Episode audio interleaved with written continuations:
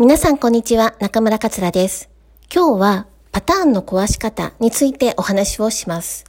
私たちはいろいろな環境の中で育ってきています。その中で、こういう時にはこう判断をしよう。こういう時にはこういう発言をしよう。こういうことがあったらこういう行動をしようっていうものが知らず知らずのうちに自分の中で出来上がって培で出来上がっているんですね。で、もっと変えたい、実現したいライフサイクルがあるっていうのであれば、この毎日積み重ねてきた習慣や癖やパターンっていうのを壊さないといけません。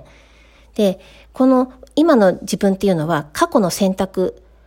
無数の選択の中で出来上がっています。こういうことがあったら、こういうこ、こういうことしたらこういうことがあったので、こういう発言をするといいとか、こういう行動をするっていうのがもう出来上がって培われているんですね。で、これを変えるために、その今までしてきた選択の癖っていうのを壊す、一番効果的で手っ取り早い方法がありますので、それをお伝えします。それは何かっていうと、そのパターンを壊す方法は、服装を変えるなんです。服装による気持ちの変化っていうのを感じたことがあるのではないでしょうか。卒業式で、こう、きちっとしたススーツとかを着ると、大人になった気分になったり、気持ちが引き締まったり、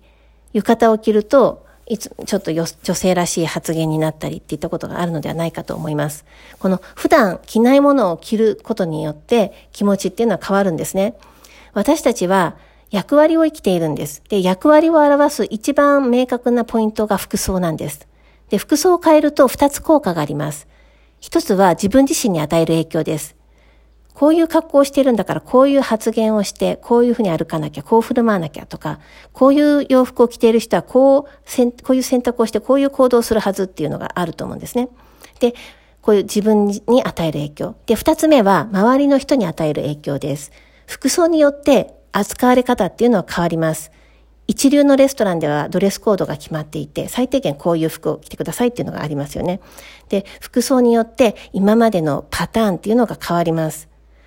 で、これは高級な服を着ないといけないというわけではなくって、自分のなりたい姿、自分のなりたい姿のプロフィールに合った洋服っていうのを選びましょう。例えば、もっと人に優しくなりたいって思っている人が、レザーパンツ履いて、ライダースジャケット着て、黒いサングラス着てっていうと、ちょっとなかなかそういう気持ちになりづらかったりっていうのがあると思うんですよね。で、周りの人もパッと見優しく見えないっていう風になってしまいます。自分のなりたい状態に合わせた服装っていうのは、自分自身にも影響を与えますので、それ、ベストマッチな洋服っていうのを着ていきましょう。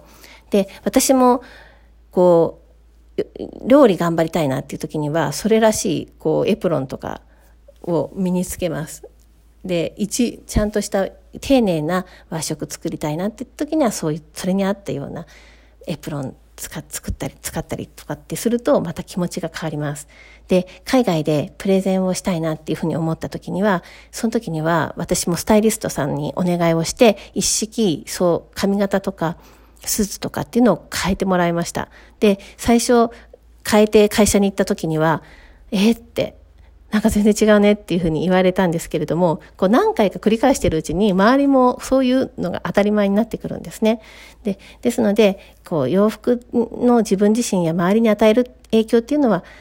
大きいので、それをぜひ取り入れてみてください。で、それによってパターンを壊していきましょう。今日のワークは、なりたい自分の姿であれば、どんな服装をしているのかっていうのを考えるのがワークです。で、今日じゃなくてもいいので、ぜひそれを着るっていう体験をしてみてください。で、それを毎日続けることによってなりたい自分になっています。今日も自分のパターンを壊して楽しく生きていきましょう。はい。今日の音声プログラムはここまでです。また明日お会いできるのを楽しみにしています。